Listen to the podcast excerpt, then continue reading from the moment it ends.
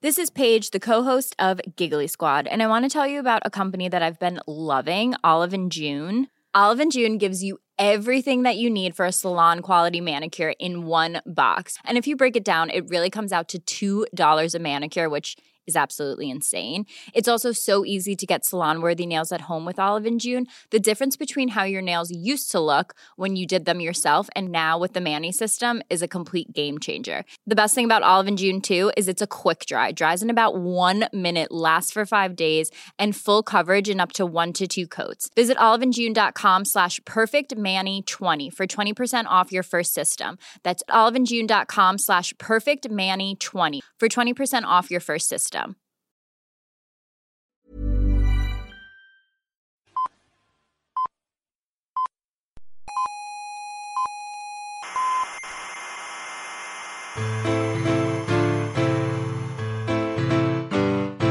Aquí comienza Coffee Break, la tertulia semanal de la actualidad científica y tecnológica.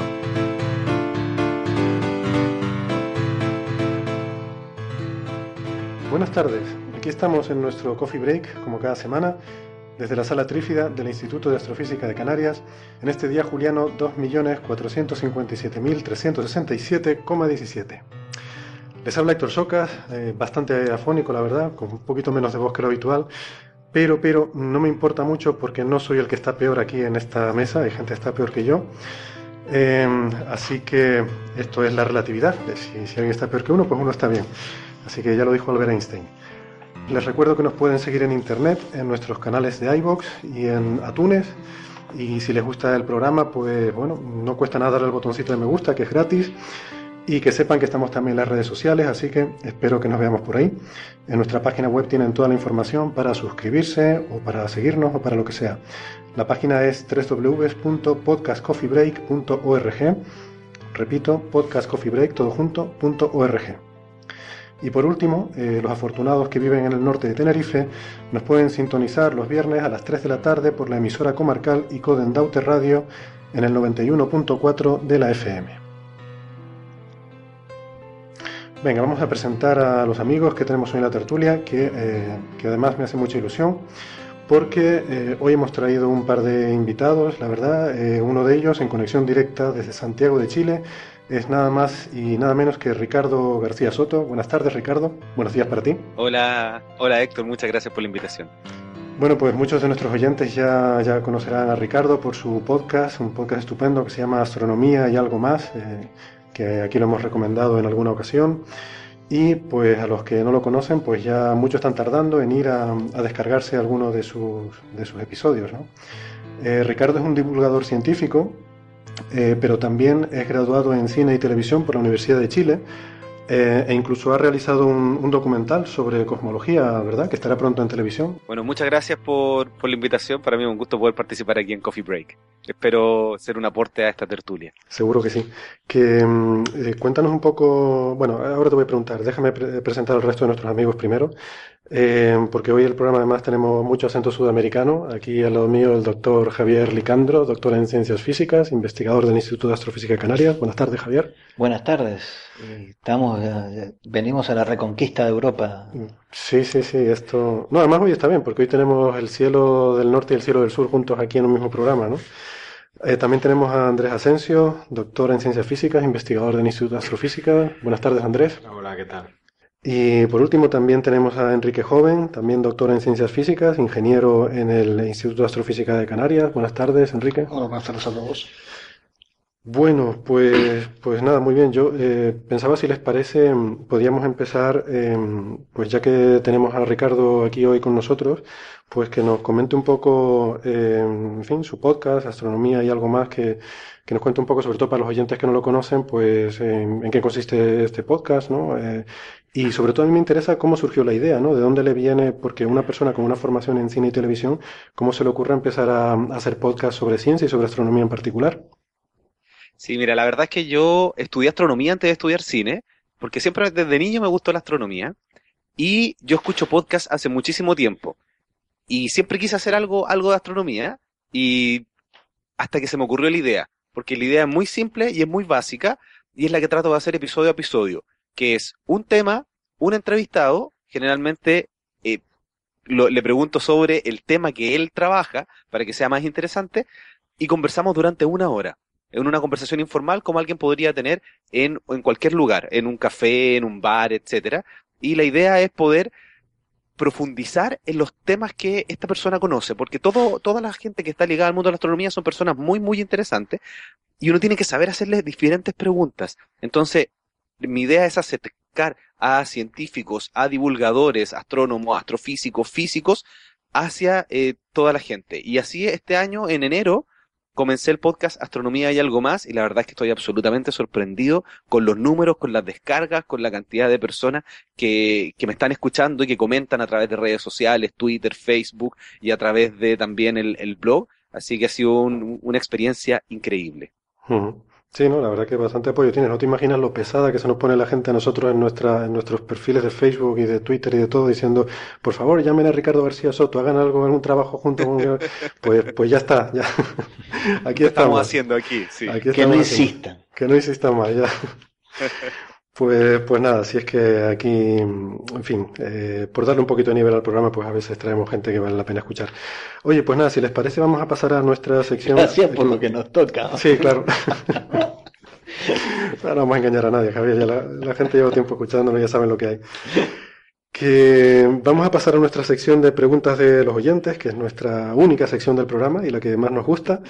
Y mm, pues hoy tengo, tengo un par de ellas. Bueno, aparte de la, pregunta y la petición más bien de los oyentes de traer a Ricardo, vale, esa ya está. La siguiente, por ejemplo, Paquito por, por. Por cierto, Ricardo, yo suelo decir iVoox, tú dices iVoox, ¿cómo se dice? Yo no tengo ni idea cómo se dice esto. Yo creo que como es un sitio en español, yo lo, leo en español y le digo iVoox y iTunes, como es en inglés, lo digo en inglés. Tampoco sé cómo se dice. Perfecto, yo que siempre, yo que ya tenemos la, la- el instinto cuando vemos una I delante de algo a decirlo como I, eh, entonces la verdad que no lo sé.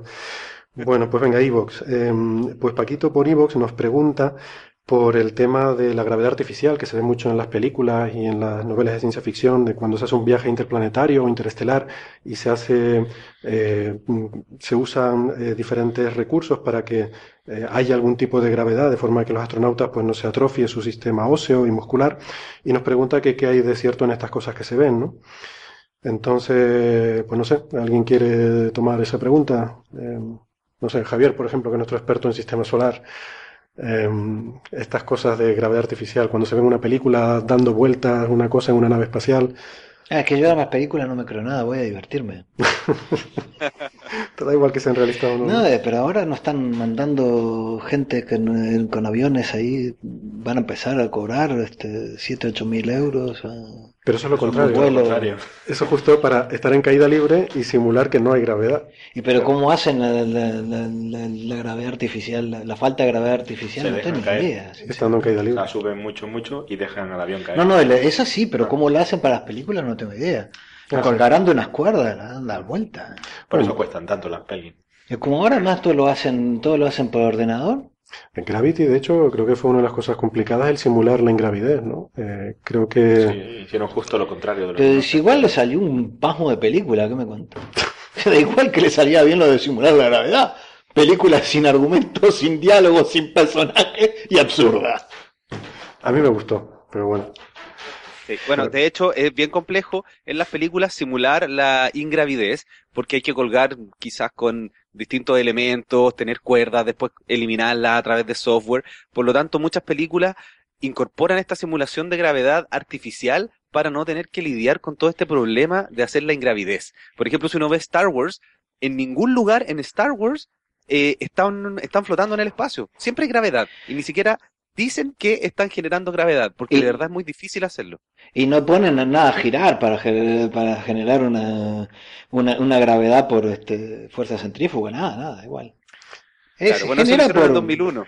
es una máquina que genera gravedad. Ya que está. violas una ley, violas todas, ¿no? Porque también se los sonidos atronadores de las naves y no pasa nada. Sí, sí, se disparan y se... Da igual, una vez que te cargas la física, te la cargas desde el principio.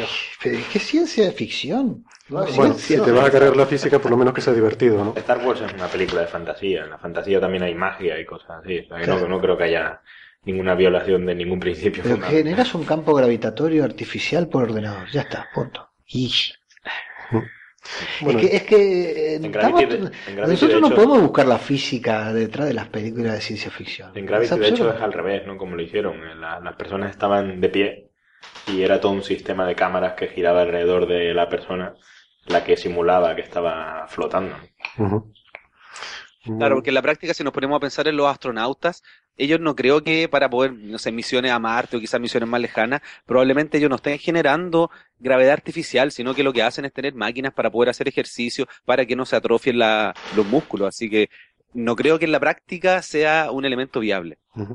Bueno, en la película del marciano, que es una de las cosas que nos pregunta el oyente, sí que se veía en la nave, la Hermes, que es la que hace el transfer entre la Tierra y Marte, sí que tenía un, un anillo que giraba en el cual estaban eh, el, hábitat de los astronautas. Eh, aunque era interesante que a veces se veía escenas en las que pasaban de un lado a otro de la nave, salían de ese anillo giratorio, entonces ahí estaban en ingravidez, ¿no? Y había incluso escenas donde se veía como gradualmente eh, iban bajando por una escalera Sí, y se de la nave tal, y se iba eh, volviendo pesado el astronauta, ¿no? Según bajaba por esa escalera hacia, hacia este anillo, ¿no? Pero es siempre es ciencia ficción. Nosotros tenemos la ISS y nadie, no, no pusimos nada a girar ahí, dar vuelta para que Ya, gravedad porque a los los astronautas. astronautas es un no pasan, chino. no pasan tanto tiempo en la ISS. Además, cada cosa que pongas en el espacio y la pongas a moverse, y a hacer- a dar vueltas y cosas, esas son mecanismos que se rompen, que estás loco, Sí. ¿no? esas cosas no se hacen. No, pero porque en la ISS no están, no están tanto tiempo los astronautas, ¿no? No se, no se percibe ese efecto, mientras que en un viaje a Marte, por ejemplo, que va a estar, yo qué sé, dos años metido en una nave, pues sí que, sí que se nota. Bueno, en Claro, pero cualquier en un viaje a Marte es, es- es más complicado todo el tema de la radiación solar que el tema de la ingravidez, porque haciendo ejercicios, de verdad, los astronautas se mantienen muy bien. sí, Sí. Sí, sí. Sí, Sobre todo Bueno, ya- los ya que salen en Eh, eh, un ruso que pasó más de un año ahí arriba, ¿no? Sí, más de un año y tuvieron que sacarlo en camilla, el pobre, El cuando pobrecito. volvió. No es muy saludable estar en ingravidez mucho tiempo, ¿no? Y, sin Pero bueno, por- y solo ni te cuento. Sí.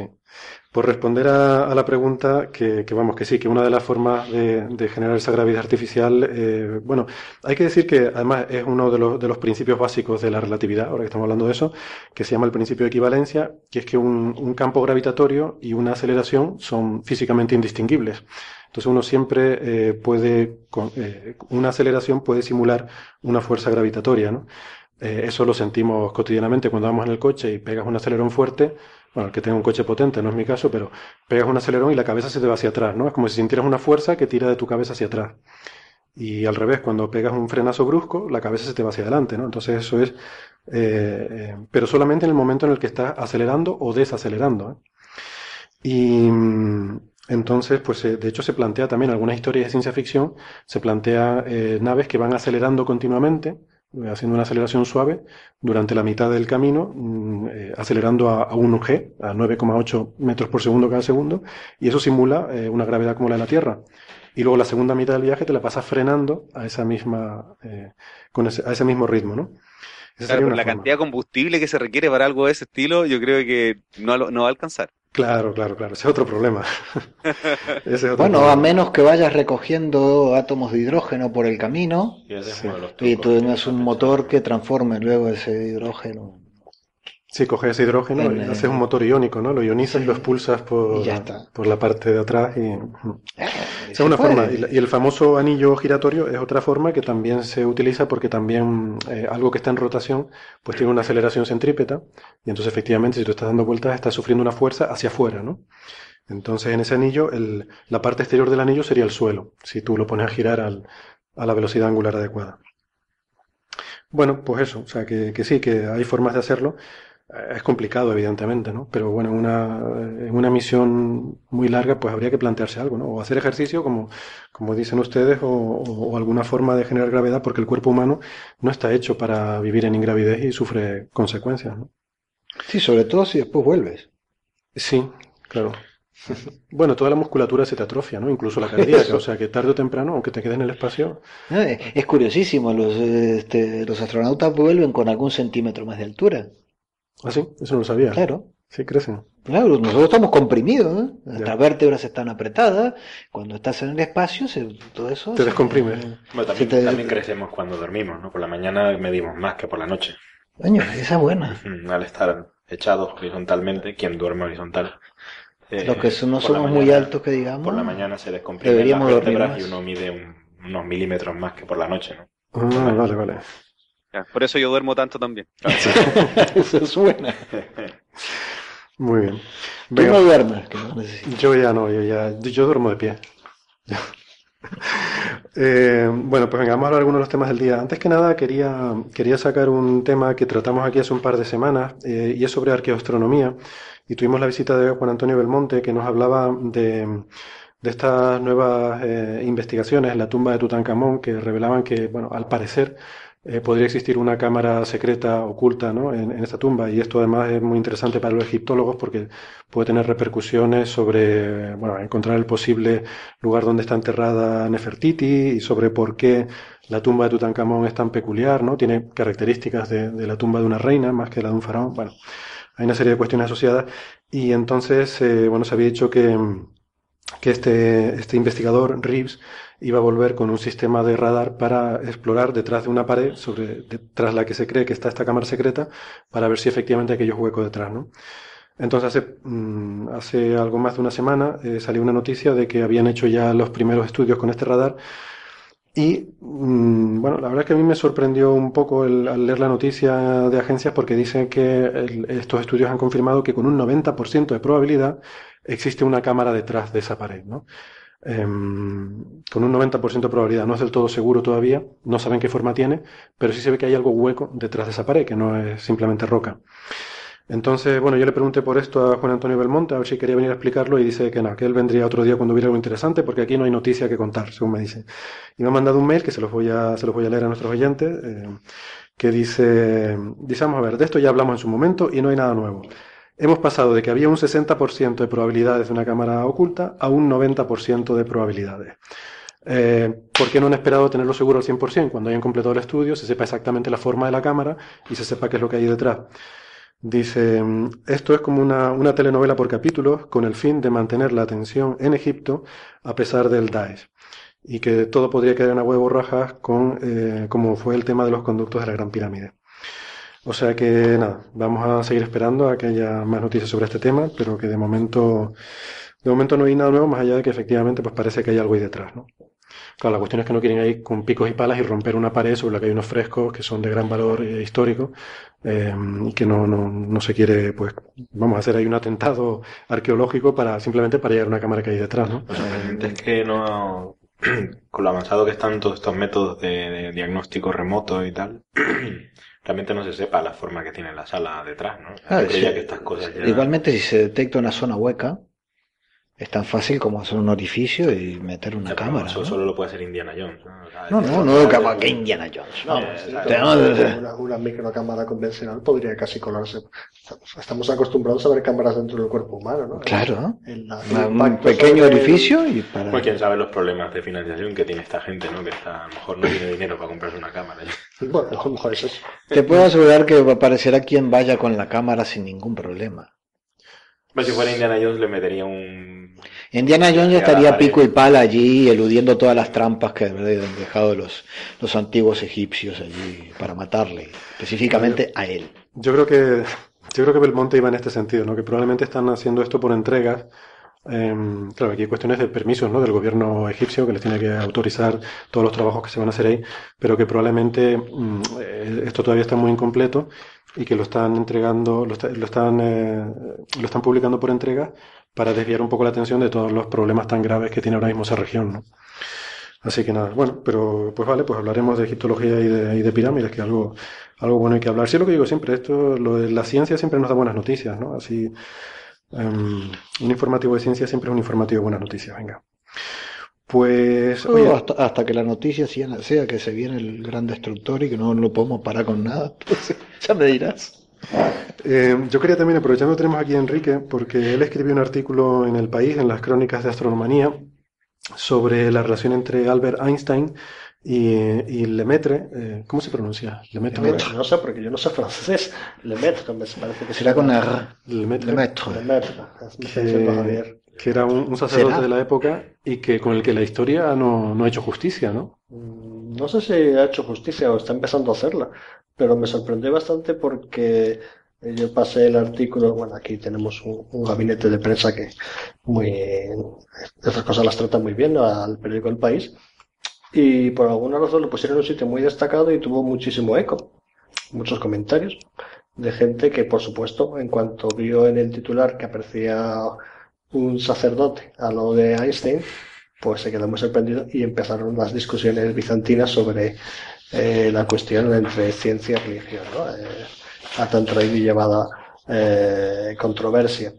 Y realmente no es un personaje tan desconocido, sobre todo para los que han estudiado física o cosmología, no como yo, pero y los hay muchos, porque al fin y al cabo fue el primero de los primeros que se atrevió a proponer una explicación al, a lo que Hubble estaba observando ahí en, a principios del siglo XX. Y claro, la propia personalidad del personaje eh, de, de, de pues hizo el resto, ¿no? Fue, tuvo una vida muy, muy agitada. Por supuesto, siempre fue un hombre de fe. Y hasta el fin de sus días. Y tuvo su, su trato con Einstein, que por una parte lo admiraba como investigador y por otra parte rechazaba sus ideas desde el punto de vista estrictamente filosófico o religioso, ¿no? Eh, o sea, Lemaitre fue el primero en sugerir, él no usó la expresión Big Bang, pero fue el primero en sugerir que había habido un Big Bang. Y lo hizo basándose en las ecuaciones de Einstein. Él cogió, él era un físico y matemático, uh -huh. eh, tenía suficiente conocimiento como para entender la relatividad general eh, en aquel momento, que debía haber muy poquitas personas en el mundo. Y él eh, trabajó con las ecuaciones de, de Einstein para eh, y, llegó a la conclusión de que la, única solución posible es que el universo tenía que estar en expansión continua y que por tanto se había originado en algún momento del espacio-tiempo en un punto, ¿verdad? Sí, algo así, algo así. Eh, de hecho, Einstein cuando propuso su, su modelo, eh, él bueno, no estaba muy contento con él y él introdujo la famosa constante cosmológica, porque si no, de alguna forma, ese universo que tenía que estar constante en masa, pues digamos, era inestable pero el universo pues era, digamos que no era estático. Eh, utilizando, digamos, las mismas herramientas que había, que había ideado Einstein, pues, pues a la salían resultados muy diferentes. Y el resultado era el que hemos comentado, es decir, el universo se expandía. Porque en aquella época el, el, prejuicio predominante era que el universo era estático, ¿no? O sea, tú mirabas al cielo y aquello era una cosa perenne, sí, eterna, inmutable. De hecho, la idea del universo o del cosmos como una cúpula de a un firmamento, viene de la misma palabra griega, ¿no? Firmamento es aquello que está inmóvil, pues viene desde la época de Aristóteles, ¿no? Es decir, el, gran dogma de durante siglos desde la antigüedad respecto al universo es que todo eh, está igual siempre, salvo algunas pequeñas cosas, ¿no? Que había. Teníamos los planetas, los cometas y alguna cosita más.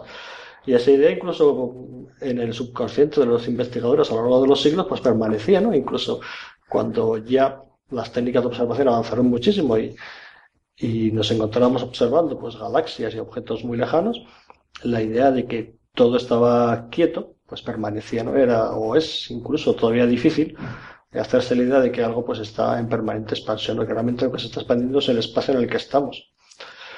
Y eso pues no era fácil de entender ni siquiera de asumir para, para alguien que, que había desarrollado una teoría matemática de tal fuste o de tal entidad como el propio Albert Einstein. Pero Lemaitre... ¿Tú, ¿Tú, crees que había un, un, tema de prejuicio religioso inverso, en el sentido de que para un, para un intelectual, para un físico, eh, ya en, en, esa época, ¿no? a principios del siglo XX, era difícil de... O sea, de alguna forma, eh, eh, o sea, que, que, el universo tuviera un origen, pues parecía conectado mm, a, a ideas religiosas, ¿no? Parecía que facilitaban más la posibilidad de que hubiera un creador que hubiera dado lugar a ese universo inicial y que entonces existía un cierto prejuicio en contra de esa idea. Mm, Parece ser que sí, ¿no? De todas formas, eh, hablamos de religión de, de, una época, y, pero de todas formas, eh, hoy en día no ha evolucionado mucho la, la, evolución del pensamiento de la sociedad en cuanto a cuestiones religiosas. La religión sigue estando presente en el día a día, ¿no? Pasa que las cuestiones científicas siempre han ido separándose de la religión. Y bien está que sea así, ¿no? Porque si no, hubiera sido todo muchísimo más complicado. A partir del Renacimiento se inició una separación entre ciencia y religión muy clara. Sí, sí, pero yo voy a, a lo contrario, o sea, que no solo que sea independiente, sino que hay incluso una reacción inversa, claro, o sea, que, que, algo que sugiera que puede ser favorable para... Al irse separando estos conceptos tan distintos de eh, fe frente a razón, o digamos, hay una explicación científica para el origen de todo, pues claro, es una pregunta, digamos, es la pregunta de que, que todo científico o toda persona religiosa se hace en algún momento, ¿no? Uh -huh. Y cuando alguien bueno, plantea un modelo que quizás remotamente puede conciliar ambas cosas, pues resulta chocante y por supuesto resulta que para algunos es una genialidad y para otros puede resultar una aberración. En el caso de Lemet, él en persona, él era una persona de fe y era un científico y nunca, nunca uno ambas cosas, ¿no? Siempre trató por separado la física y las matemáticas, de las cuales él era un magnífico profesional, eh, de lo que era su propia fe. Que él era un católico convencido y, y, y- y el asesor personal del Papa Pío XII. Es decir, que en ese aspecto él no tenía problemas. Quizás los problemas los tuvieron los demás, que le achacaron la idea de que esa visión suya de su modelo, que era estrictamente matemático, pudiera conducir a una explicación puramente religiosa, ¿no? de- del origen de, de- de todo. Tengo aquí una frase subrayada que tú pones en el artículo, que es una frase que eh, en principio se atribuye a Albert Einstein, que dice, sus cálculos son correctos, pero el modelo físico es atroz. Sí, esa es una de las frases más famosas que Einstein, le dedicó muchas frases a Lemaitre. Bueno, realmente Einstein hizo millones de frases, posiblemente la mitad sean apócrifas. Es como hablar de Churchill o de gente así que tiene frases para todo. Pero esto parece que, que sí, que, que es, es, es, es cierta. Que él, cuando llegó a sus manos el artículo traducido al, al inglés de, de pues no pudo encontrar ningún fallo o ningún error de, cuanto a la formulación. Y entonces simplemente dijo que, que sí, que estaba muy bien, que le parecía magnífico, pero que en el fondo lo que él veía es esa que hablamos, esa justificación que él no podía entender, ¿no? De, de un origen puntual del universo. Entonces fue cuando dijo, me parece atroz por, por lo que hay detrás o por lo que parece haber detrás, ¿no? Luego fue mucho más educado y mucho más cortés con Lemaitre de lo que pueda parecer de esa frase, ¿no? De hecho fueron buenos amigos.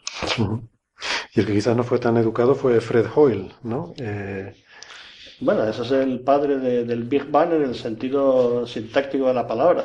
Eh, no sé, la historia, bueno, la historia, la anécdota que se cuenta siempre era, no sé si aquí alguien la sabrá, tengo entendido que en un programa similar a este, pero que se llamaba, bueno, que No tan bueno. la BBC, eh, había una entrevista con Fred Hoyle hablando de este tema, de, de la expansión del universo en general, en la época en que todavía no estaba establecida como una, digamos, una teoría científica demostrada, ¿no? Y Fred Hoyle, por supuesto, tenía un modelo completamente contrario, con un universo estacionario, con, bueno, había La creación continua. la creación continua y una serie de cosas que cada vez eh, era más difícil de, de mantener o de, o de argumentar, ¿no?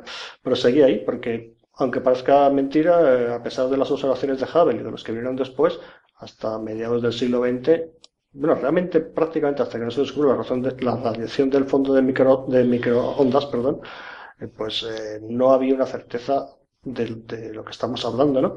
Entonces Fred Hoyle, que tenía muchísimo prestigio, seguía abogando por su modelo de universo. Y en esa famosa entrevista de la BBC sobre ciencia, cuando la radio hacía programas de ciencia y la gente los escuchaba, eh, pues dijo algo así como que, que este modelo del estallido inicial, porque aparecía, pues era o el Big Bang. Tengo entendido que el Big Bang como tal es una expresión bastante despectiva en inglés, eso ya se me escapa un poco. Entonces ahí tiene significados hasta escatológicos. Eh, cada uno que piense lo que quiera.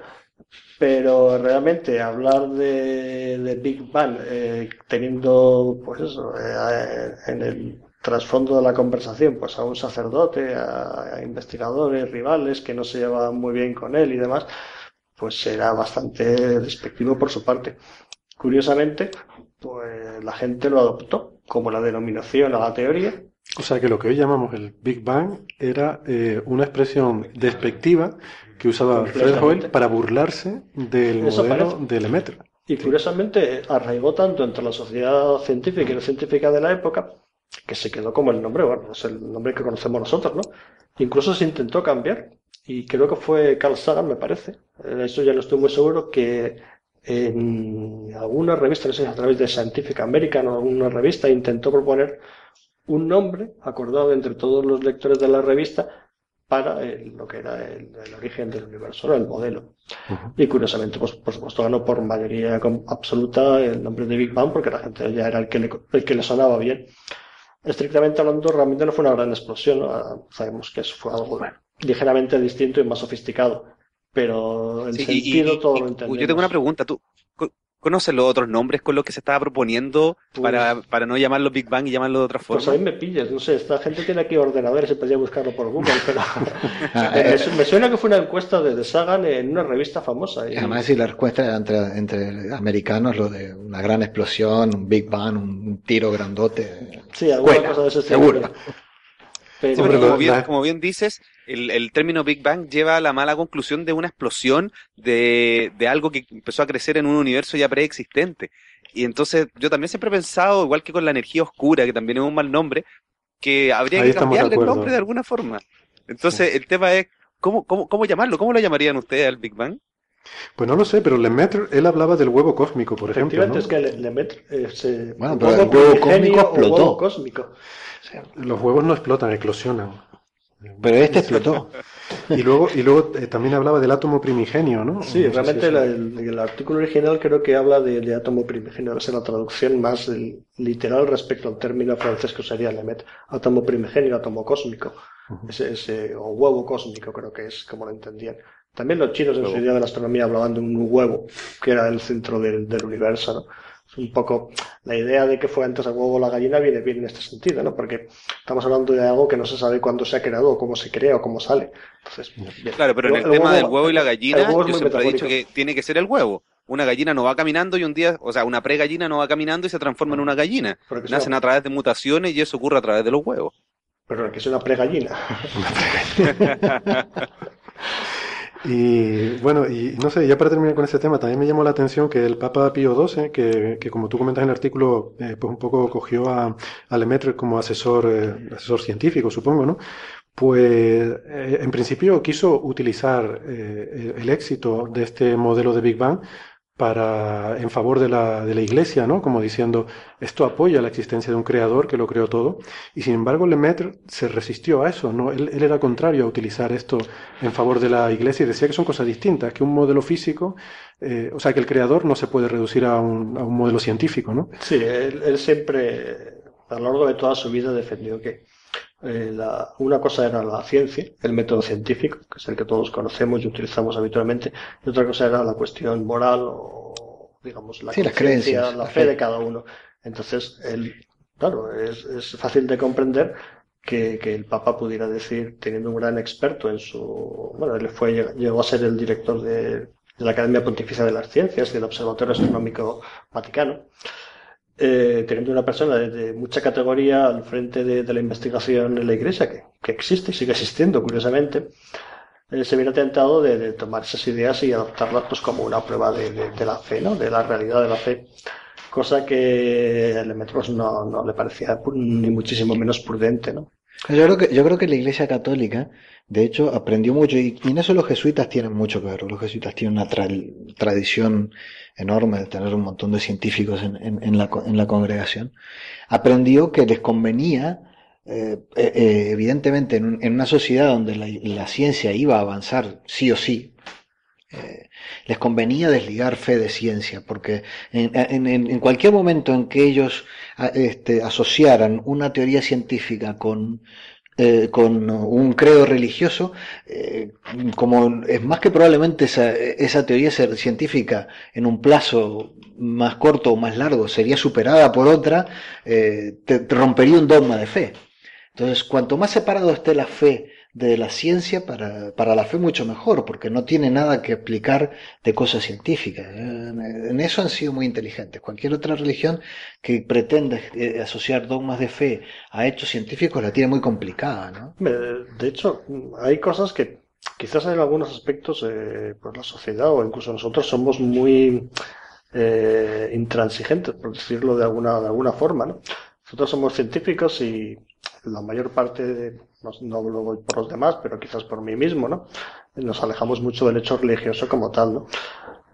Pero eh, eh, la, eh, la religión, perdón, en concreto la católica, siempre ha intentado mm, ser prudente en ese sentido, ¿no? Porque No, siempre. Aprendió. Recientemente, claro, porque Ah, si uno puede pensar en los tópicos, decir, no, a Giordano Bruno lo acabaron en la hoguera y a Galileo, pues por un pelo, pues se salvó, ¿no? Eh, Pero a partir de ahí las cosas ya fueron distanciándose, por fortuna, para ambas bandos un poquito, ¿no? Y ahora siempre hay dos temas recurrentes con los cuales siempre se, se hablan. Uno es el de la creación, que es el que estamos hablando, y otro es el de la evolución, que es la, la otra gran rama de la ciencia, ¿no? La- a partir de la evolución de la teoría de, las- de la evolución de las especies, la- las teorías de Darwin. Y la misma Iglesia también ha admitido como, como una teoría válida las, tesis de Darwin. Pasa que habitualmente en el acervo cotidiano de, de prensa, de, de, medios, de incluso de científicos, eh, no parece que quede muy claro estas cuestiones, ¿no? Se sigue pensando eh, cuando uno habla de estas cosas en que los movimientos negacionistas eh, anglosajones que hablan de todavía mantienen el modelo bíblico de la, de la creación del hombre como tal eh, y muchas cosas, pero realmente eh, los propios jesuitas, curiosamente, son los que también han insistido mucho en las cuestiones de, la evolución humana, de la evolución de, las especies. Es decir, que son temas en los que la Iglesia se va pronunciando porque se le piden o se le pregunta sobre ello, pero que con cierta prudencia va diciendo, pues la ciencia está haciendo su trabajo, lo está haciendo bien, es cierto, porque no podemos ir en contra, y nosotros vamos por otra parte. Entonces, si nos, Ah, si nos que- preguntan al- eh, acerca de la evolución humana, pues evidentemente no podemos defender a Adán y Eva. Mm, Entonces, bueno, por ejemplo, Juan, perdón, fue Juan Pablo II, tiene una, creo que tiene una carta en la que admite mm, de pe a pa el modelo de, de- de evolución tal y como lo conocemos de, eh, que se estudia en la universidad, ¿no? Sin embargo, Sí. parece que para mucha gente no es así todavía. Ah, pero eso, eso es, yo creo que, nada más insisto, ¿no? Que han sido muy, muy inteligentes en, en, en desligarlo de tal suerte que, como la ciencia siempre va a tener más preguntas que respuestas, tú puedes trasladar sin ningún problema el origen del, el origen de todo en un ser divino que lo creó a un, po- un pasito más allá. Algo, bueno, está el Big Bang. ¿Y de dónde salió el Big Bang? Lo creó Dios.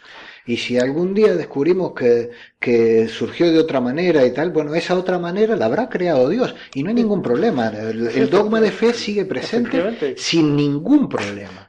Que alguien, que, alguien que, quiera, como, como hay grupos que leen la Biblia textualmente y te dicen el uni- el- la tierra fue creada hace 5.000 años, es que se da de bruces con los hechos. Entonces, eh, mantener eso es imposible. A día de hoy es completamente imposible.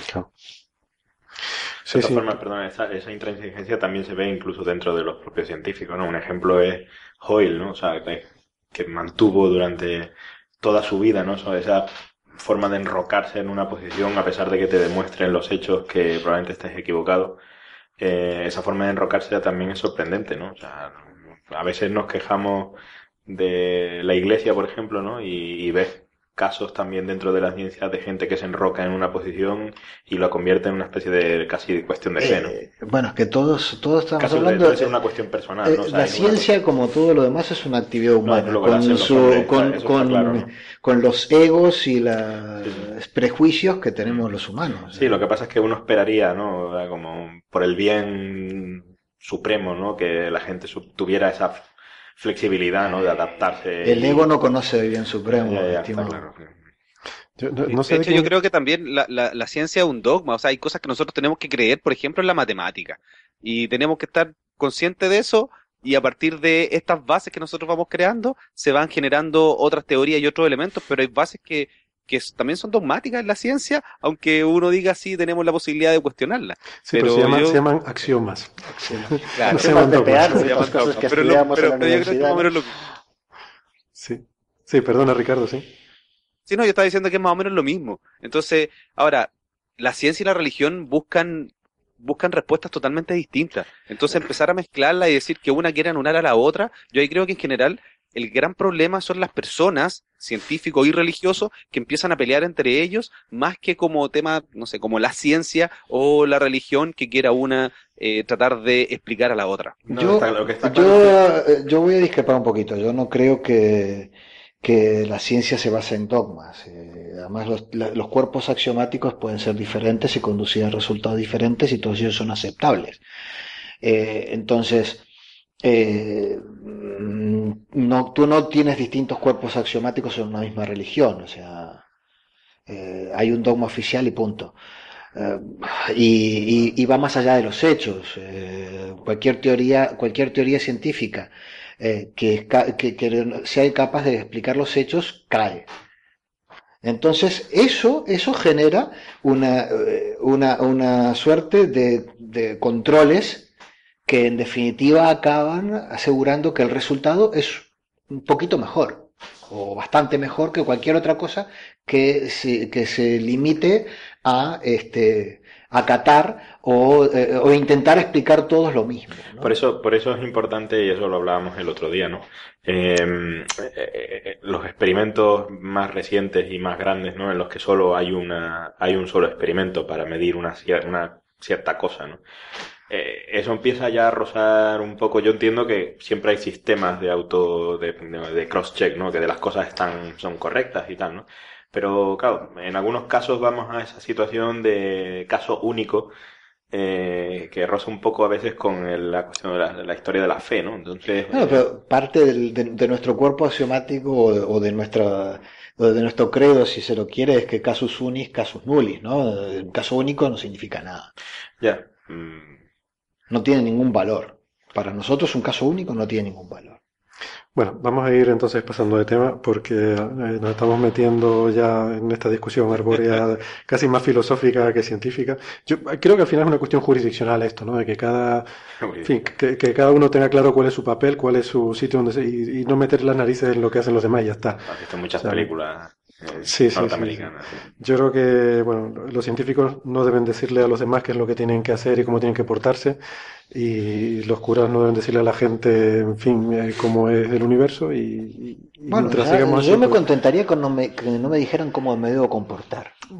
Bueno, Ni que Ya. tengo que seguirles a ellos porque son la autoridad moral. sí, pero eso es difícil, pues que se dedican a eso. Bueno, otra cosa es que tú hagas lo que quieras, pero, pero bueno. Claro, pero ellos no tienen más autoridad moral que yo para decir absolutamente Sí, pero nada. esto es un poco como... Y me lo dicen todos los días, ¿eh? Esto Sí, es pero- un poco como, como, no sé, escuchar una radio que no te gusta y poner comentarios negativos en esa radio. No lo hagas, ¿no? O sea, Eh, sí, ya, ya. eso nunca lo he entendido. Es una moda en internet, ¿no? De, de enervarse con algo y... Con, y- No, pero yo no me, no, me enervo por completo. eso, yo me enervo porque lo hacen de tal No, no, suerte luego- de que luego presionan para que la ley haga lo que ellos Claro que dicen eso- y dicen y lo dicen porque son una autoridad moral para decirlo Sí, sí. y no son autoridad moral de nada. eh, Bueno, Bueno, podemos pasar de tema y Cambiamos. vamos a hablar de cosas más científicas.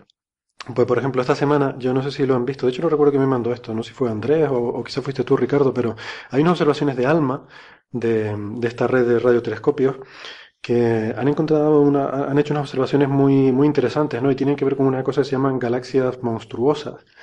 Em, que el nombre, en fin, es uno de esos nombres que estamos acostumbrándonos, por desgracia, a ver últimamente en el mundo de la ciencia, ¿no? Como eh, Ricardo hacía alusión a la energía oscura, eh, eh, no sé. monstruosas galaxias bebé. Sí, Eso es sí, un sí, sí, sí. contrasentido, aunque haya bebés monstruosos, Sí, pero hay, hay bebés monstruosos.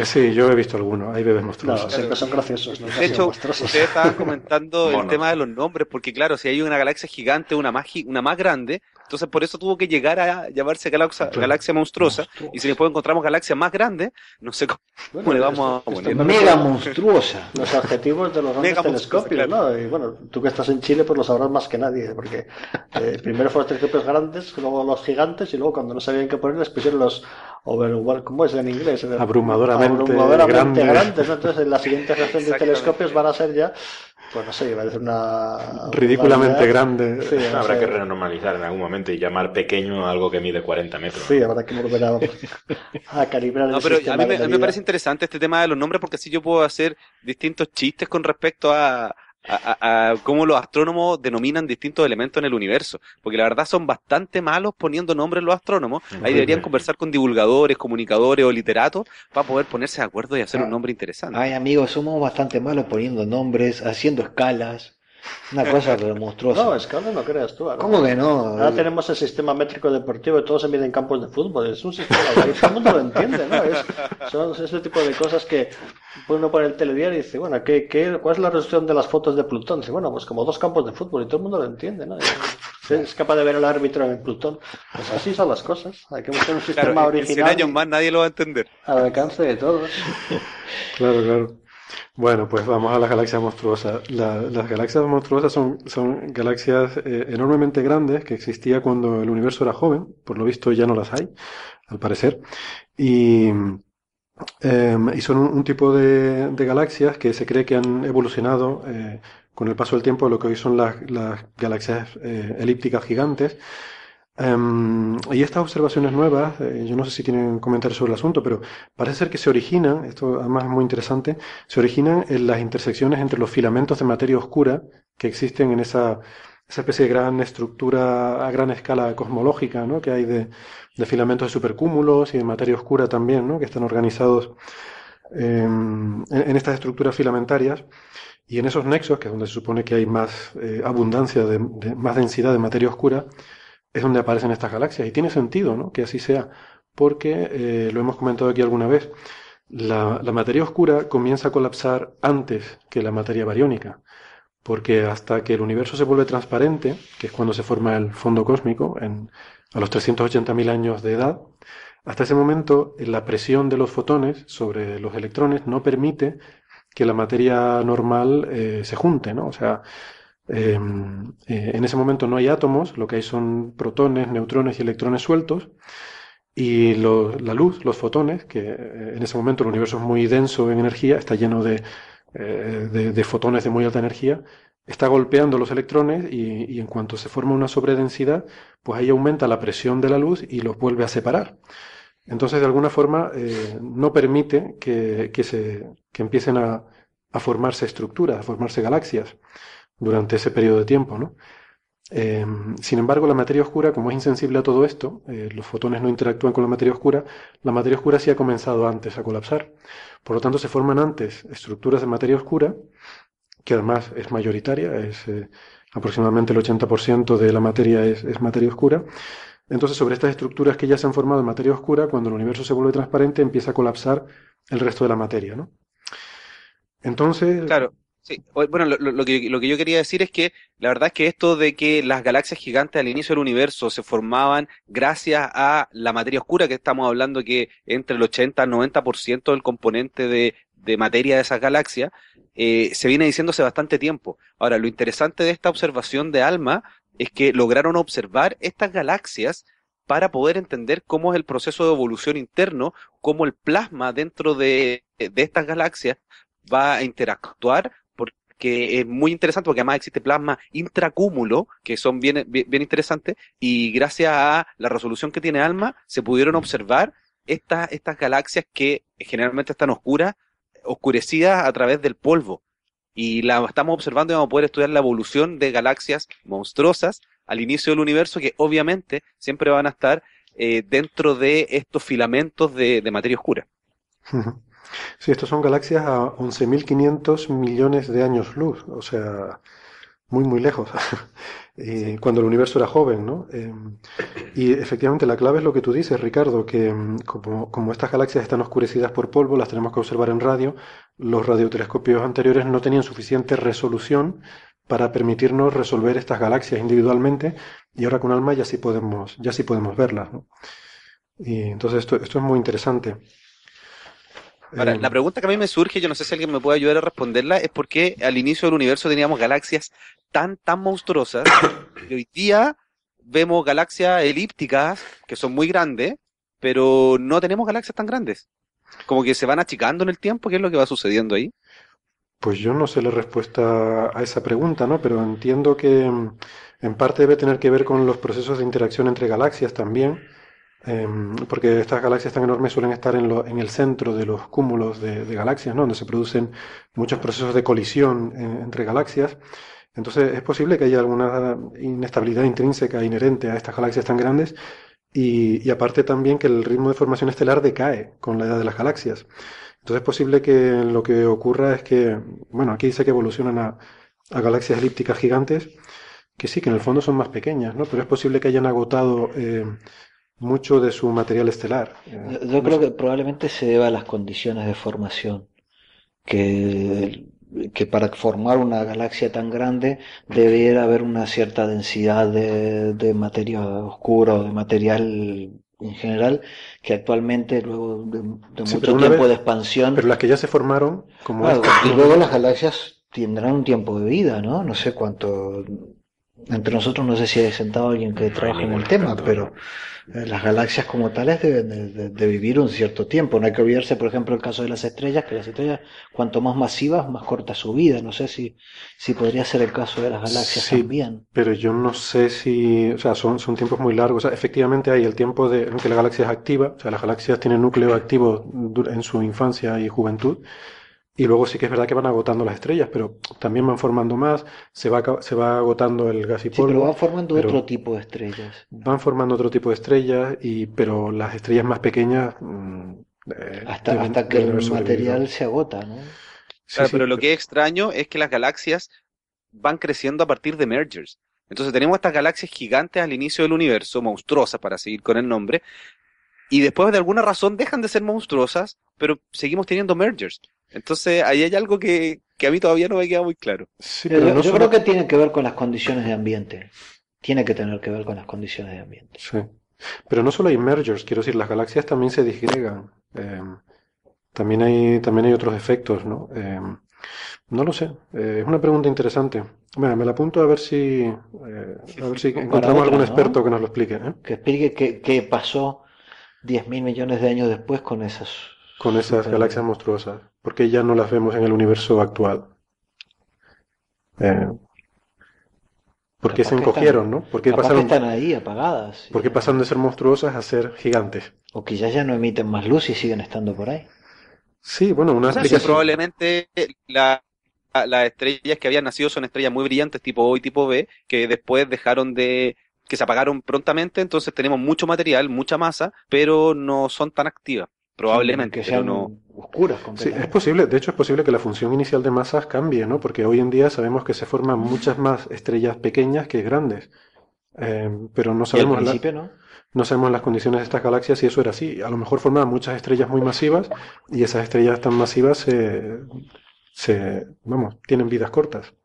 Es posible que... Claro, ahora, yo hago esta pregunta porque yo creo que la gracia de poder observar estas galaxias que se están observando ahora con alma es que se va a poder responder en un futuro esa pregunta, porque vamos a ver cómo evolucionan y cómo el proceso interno, a partir de que ya podemos estar observándola, no solamente miramos estos cúmulos, sino que ya podemos detectar estas galaxias y tratar de entender un poquito lo que está ocurriendo ahí adentro. Sí.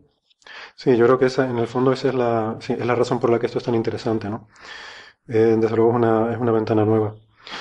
Y, además es interesante también, esta investigación ha sido liderada por un, un postdoc joven, ¿no? Eh, eh, es también un grupo bastante grande, pero, pero está, está liderada por un investigador que se llama Hideki Umehata, no sé si lo he pronunciado bien, seguro que no, Seguro que no. seguro que no. En japonés yo tampoco sé cómo se pronuncia. Y de la, la eh, vamos, está de visitante en eso, en Alemania, pero es originariamente japonés y, y es quien ha liderado este trabajo, ¿no? Así que está bien, yo creo que esto es un trabajo bastante pionero y, y como dices tú, pues igual nos va a permitir eh, entender mejor este proceso, ¿no? Y por qué ya no quedan estas galaxias monstruosas eh, en el universo actual.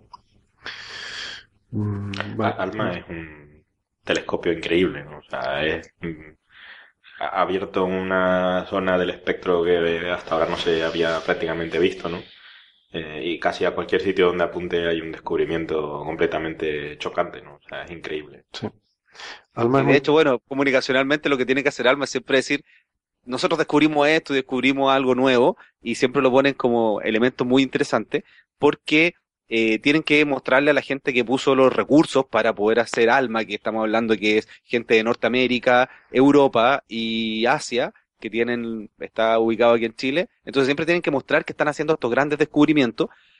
Ahora, es fácil porque todo lo que miran, como bien ustedes decían, eh, aparece algo nuevo, porque estamos mirando con una resolución en las ondas milimétricas y submilimétricas que no tiene precedente en ningún otro observatorio. Sí. Claro. Totalmente de acuerdo, sí. Ah, bueno, fue un proyecto, la verdad, que bastante con, con dificultades, ¿no? Eh, tardó bastante en, en completarse y, y- y no fue fácil, ¿no? Pero sí que es verdad que, bueno, como siempre que haces algo nuevo, ¿no? Es difícil de hacerlo, pero luego una vez que lo tienes, pues eso, a cualquier sitio que mires, es... además me tiene una cosa curiosa, tanto te sirve para ver las galaxias más distantes del universo que se formaron hace 11.000 o que la estamos viendo hace 11.000 millones de años, como la puedes, lo puedes apuntar al Sol. También, también se puede hacer física solar con ALMA. Eh, es muy curioso, no debe haber muchos instrumentos en el mundo que tengan esa, esa versatilidad. Bueno, pues nada, no sé si quieren hacer algún comentario más sobre esto o pasamos de tema. Vale.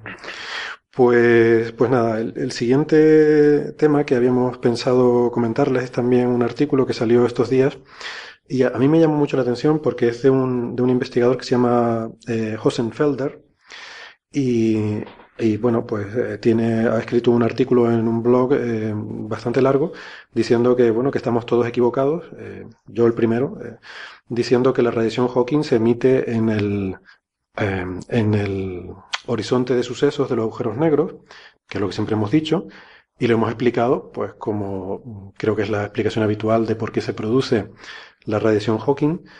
Y, y- y este hombre dice que esto está todo mal, ¿no? Entonces, Mujer. bueno, recuerdo un poco el concepto y... Mujer, mujer. Ah, mujer. Eh, bueno, no lo sé.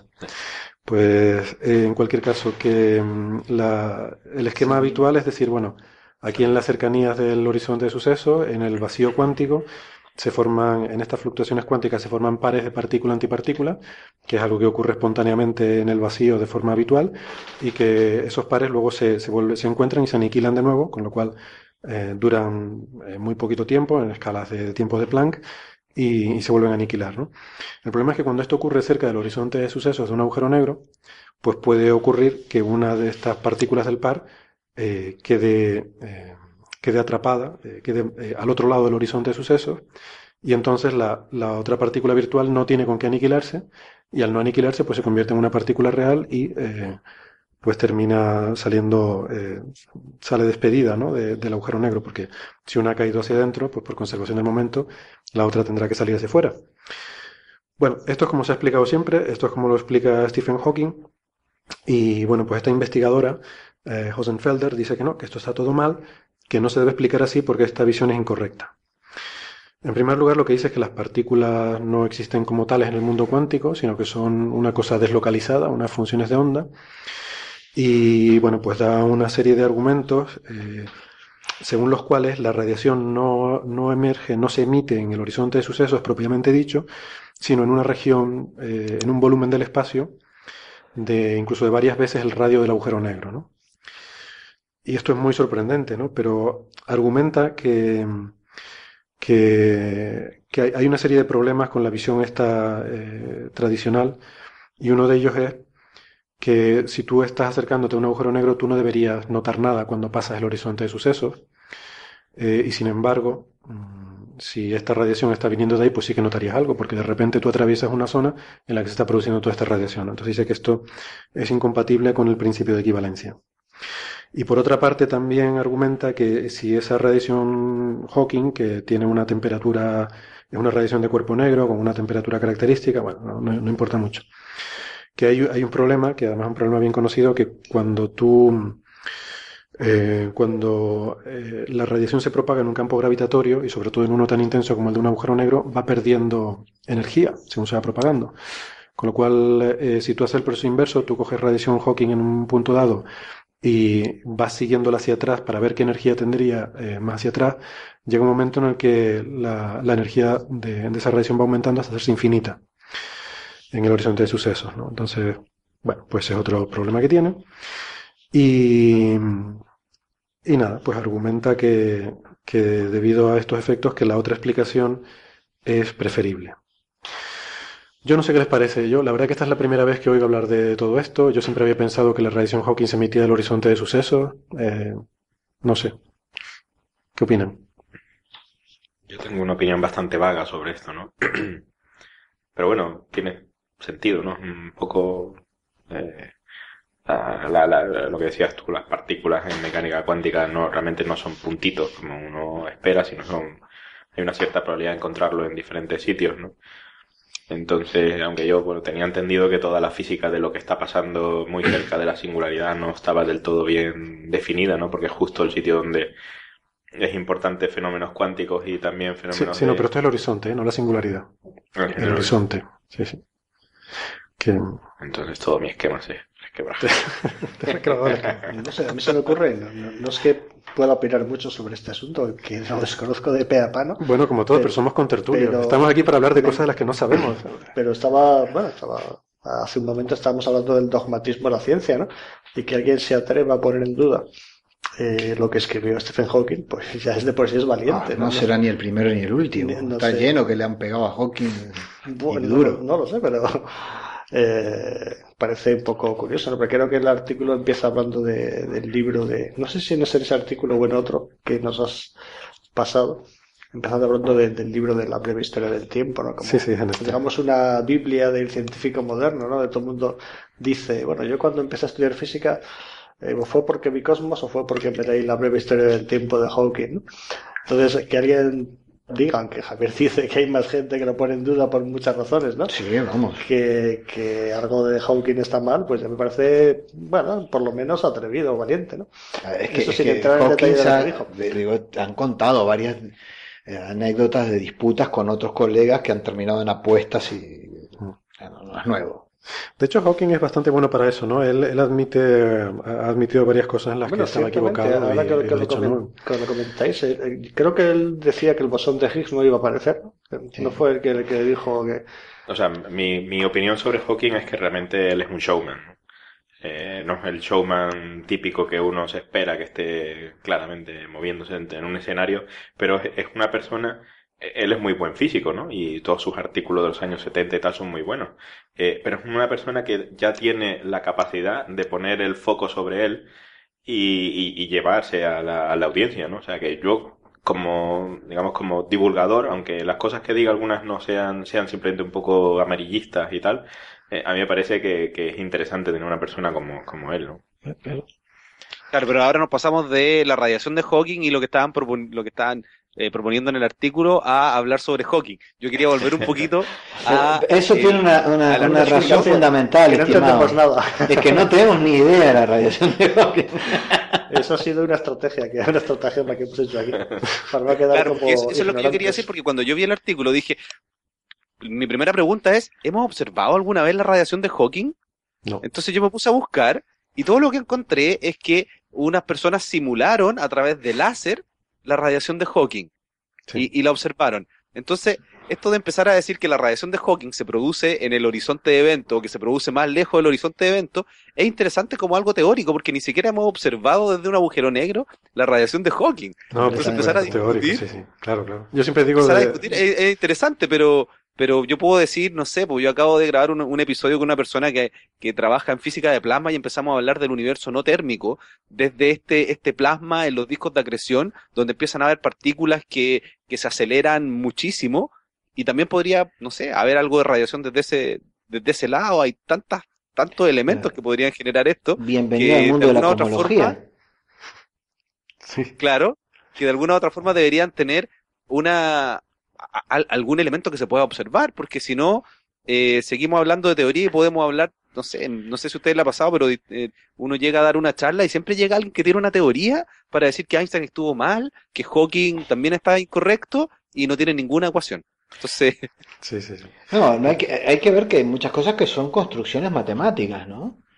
Eh, si tú te vas a, intentas entender lo de las supercuerdas, o todas esas historias de los agujeros de gusano y demás, O sea, eh, la, la radiación de Hawking es una predicción, ¿no? Son predicciones en- matemáticas. basada ¿no? en teorías matemáticas como la Pero- termodinámica y la relatividad que están bastante bien establecidas, ¿no? Y efectivamente no se, no se ha observado, pero sí que recientemente, em, con todos los avances que se hacen en laboratorio, ¿no? De metamateriales y cosas de ese estilo, eh, sí que es cierto que hay ciertas expectativas de poder crear eh, en laboratorio mm, Un análogo. eh, análogos a, la- a- a- a- a cosas que generen radiación de Hawking, ¿no? que, que justo tengan, que se, se rijan exactamente por las mismas ecuaciones, ¿no? Eh, y entonces será una, digamos, observación indirecta de la radiación de Hawking, ¿no? Hombre, esto es todo física teórica, ¿no? Lo que pasa es que la, la radiación Hawking es algo que está tan bien establecido, yo creo que nadie lo cuestiona.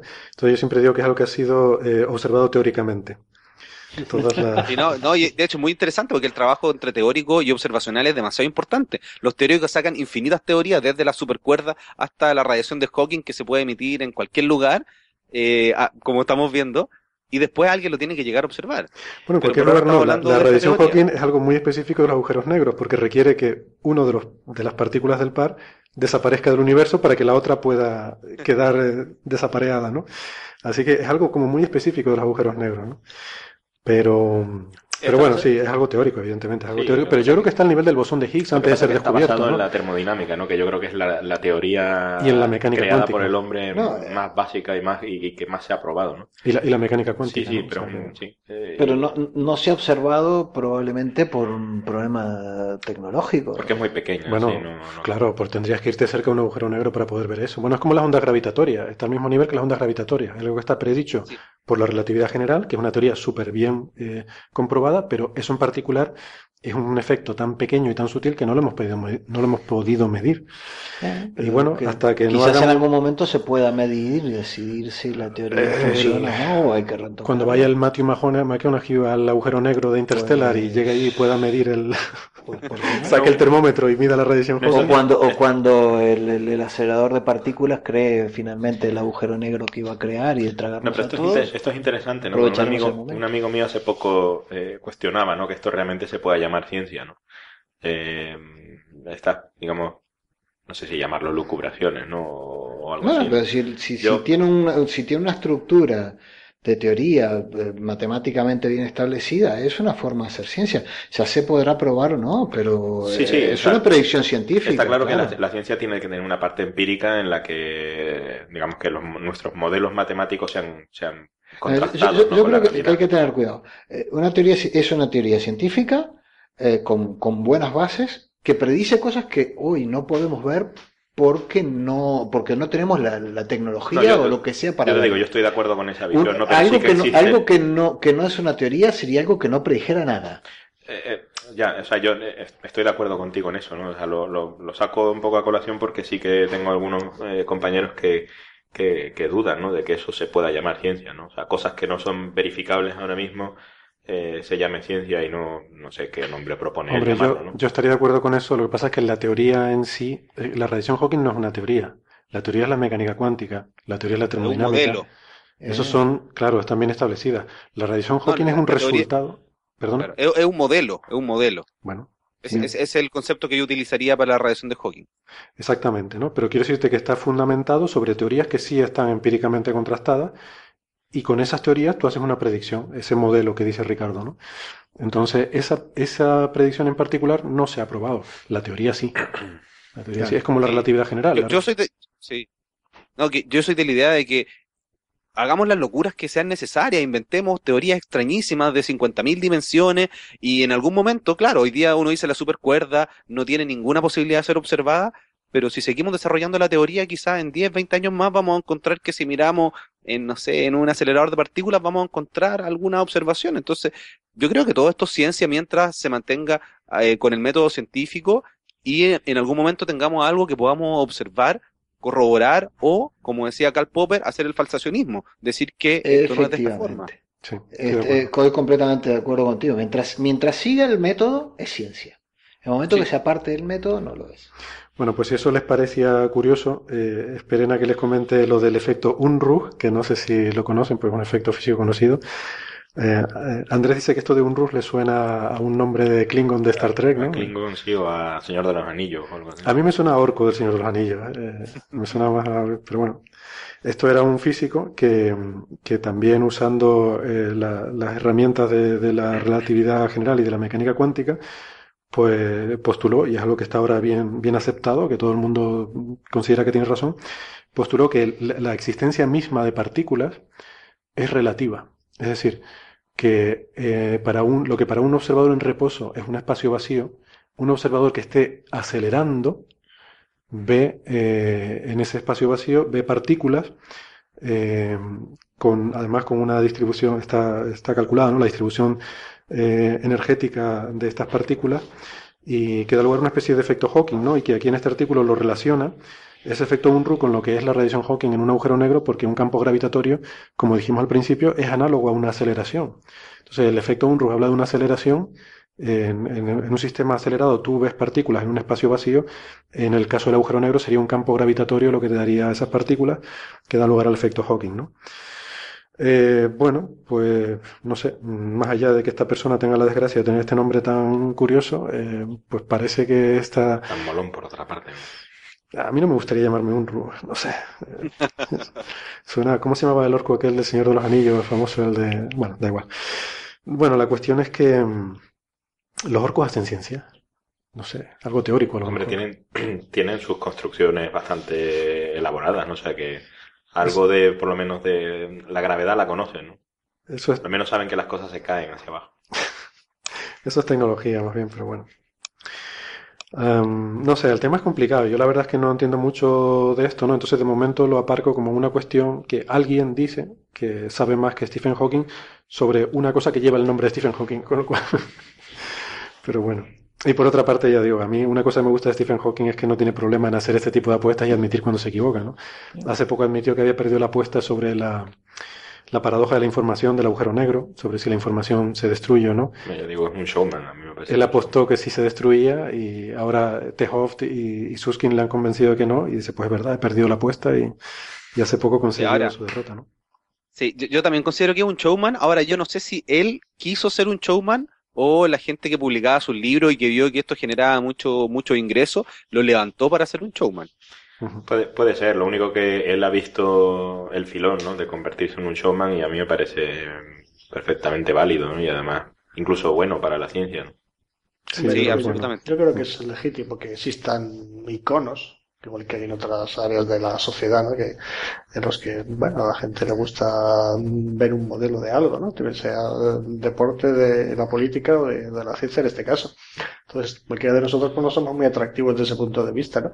Pero alguien, digamos, de la, con la historia personal tan difícil de Hawking, pues llama mucho más la atención Sí, a la sí. hora de, de divulgar. Y si sabe hacerlo, que de hecho sabe hacerlo, pues tanto mejor, ¿no? O sea, que no, no hay ningún pero respecto a eso. Además, creo que este año vuelve a volver a Tenerife otra vez. Sí, Con lo cual volveremos a ser el centro del universo eh, científico físico durante unas semanas más, como el año pasado.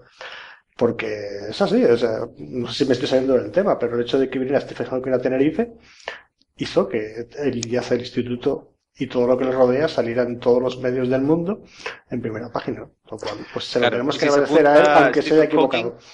Sí. Si se junta Stephen Hawking y Neil deGrasse Tyson, y ahí ya... Pues se van a Eh, juntar, sí, sí. eh. Ricardo, vamos a, te estabas diciendo que te, eh, te gustaría venir a Canarias, eh, apúntate, junio de 2016, Festival Ya. Starmus, va a traer 14 premios Nobel eh, en un, en un festival de, de- bueno, eh, hemos hablado de él en nuestro programa, ¿no? Es una iniciativa muy curiosa, muy extraña. Entre ellos, efectivamente, va a venir Neil deGrasse Tyson, va a venir Stephen Hawking eh, y mucha, mucha gente más, ¿no? Eh, Brian Cox va a estar aquí también, o sea, divulgadores, investigadores de primer nivel, eh, Richard astronautas. Dawkins también, ¿no? ¿Mm? Richard Dawkins, Richard Dawkins que también va a estar aquí, sí, sí, sí. Va a ser ya, un... de todas maneras, entonces ya eh, eh, era lo que necesitaba para poder decidir a dónde me iba en junio. Pues avi- avisa para poner también el cartel, o sea, toda esa gente y Ricardo García Soto va a estar aquí. Yo me voy a sentir demasiado orgulloso de estar entre medio de esa gente. Sí, Sí. de todas maneras, sí. Pues, pues nada, ya lo sabes. Eh, bueno, y luego también, a mí no me gustaría terminar porque veo que se nos va yendo el tiempo, ¿no? Y hay un tema que quería sacar, aunque solo sea por, por dar unos cuantos palos, ¿no? Y es la, vamos a ver, toda la historia esta del universo holográfico, el principio holográfico. Aquí hemos hablado de, este tema, ¿no? Eh, es un concepto de física teórica, lo propuso originariamente Tehoft, eh, a quien tuvimos aquí en el programa. Eh, y es un, es un tema estrictamente científico, es un concepto matemático, ¿vale?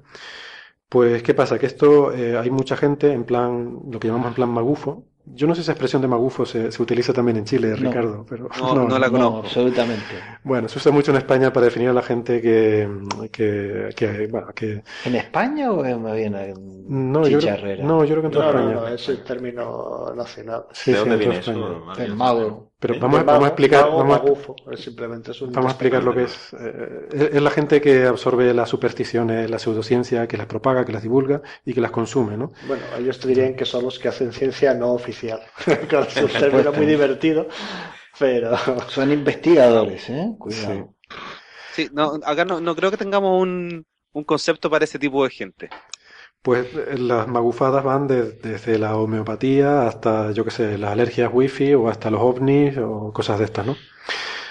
Entonces, yo creo que hay un... eh, Yo creo que esto es la pseudociencia, ¿no? Pero ahora hay una corriente nueva, yo creo que, que es la neopseudociencia, que consiste en usar palabras que usan los científicos eh, y, y agarrarlas por, el, por el- las connotaciones que dan. Por ejemplo, eh, un caso típico. Se habla mucho ahora de la eh, mecánica cuántica y la- las partículas entrelazadas y tal. Esto explica las almas gemelas. ¿Vale? El entrelazamiento cuántico y las almas gemelas. Bueno, pues cosas así, ¿no? O sea, coger conceptos científicos y como tiene alguna connotación que te suena lingüísticamente a algo, pues está. Es como si dices, yo qué sé, la, la materia oscura y lo asocias con, no sé, cualquier otra tontería, ¿no? Bueno, pues hay una de estas que es lo del principio holográfico y hay gente que dice que eso significa que el universo es un, es un holograma y que no es real y es toda una simulación. Eh, en este punto yo creo que Andrés se ha acobardado y ha dicho que se tiene que ir, Sí, tiene cosas hacer. demasiado miedo, me tengo que ir. Eh, no te preocupes, Andrés, no vamos a decir nada, a revelar ningún secreto que no Bien, podamos no habléis de mí ¿no? en mi ausencia. No, no. Oye, gracias por venir. Eh, entendemos que te tengas que ir y, y nada, nos vemos la semana que viene. Vale, hasta luego. Hasta luego. Gracias, Andrés. Ahora esto se pone a ser una, empieza a ser una tertulia seria. Bueno, venga, ya podemos sacar los temas Se va interesantes. programa de Iker Jiménez porque allí le Se pagan. enfada. Sí, es que siempre que hablamos de Magufo y tal se enfada y se va. Es una cosa. Em, bueno, pues eso, que hay gente que dice que el universo es una simulación que han creado unos seres muy avanzados y en el fondo, eh, vamos a ver, en el siglo XXI con el declive de las religiones, yo creo que la gente inventa religiones nuevas, ¿no? Y esto no deja de ser algo así, o sea, un concepto de seres superiores, de, de quién nos ha creado, de dónde venimos y tal, ¿no? Estamos en Matrix. Estamos en Matrix. Esa es la, esa es la connotación magufa del principio holográfico. El principio holográfico es un, es un concepto científico eh, propuesto por los físicos teóricos. Inicialmente se aplicaba a los agujeros negros y tiene que ver con, con lo siguiente, ¿no? Eh, lo hemos explicado en algunos de nuestros episodios anteriores, pero básicamente, como digo, esto fue propuesto por Tejoff, que fue premio Nobel de Física. eh, tuvimos una entrevista con él muy interesante. Y la idea es que tú, un agujero negro, eh, según este principio, que es algo que no está demostrado, eh, es, un, es, un, postulado, digamos, pues todo el interior de un agujero negro, que es un espacio tridimensional, se puede, eh, se puede codificar, por así decirlo, en su superficie bidimensional del horizonte de sucesos. O sea, se puede establecer una correspondencia biyectiva, sería la, la, la definición matemática, entre los puntos del, del horizonte de sucesos, la información que contienen y la información tridimensional del interior del agujero negro, ¿no? Y luego hay una extrapolación de este principio al universo entero, porque formalmente, desde el punto de vista matemático, en la relatividad general, eh, el universo, eh, visto desde dentro, obedece a, las mismas ecuaciones que, es- que tendríamos en el interior de un agujero negro, básicamente porque no puede haber conexión con nada que esté fuera del universo observable, ¿no? Entonces, em, bueno, como digo, es un concepto físico-matemático muy teórico, muy complejo y que tiene una serie de implicaciones para la gente que trabaja en estos problemas, en cosas como la paradoja de la información del agujero negro, de qué pasa con la información de una partícula que entra en un agujero negro, si eso desaparece el universo, entonces no se puede rastrear hacia atrás, no se puede, se rompe el determinismo de la física. Eh, estoy yendo muy rápido por, por este asunto, pero como digo, porque ya lo hemos explicado anteriormente.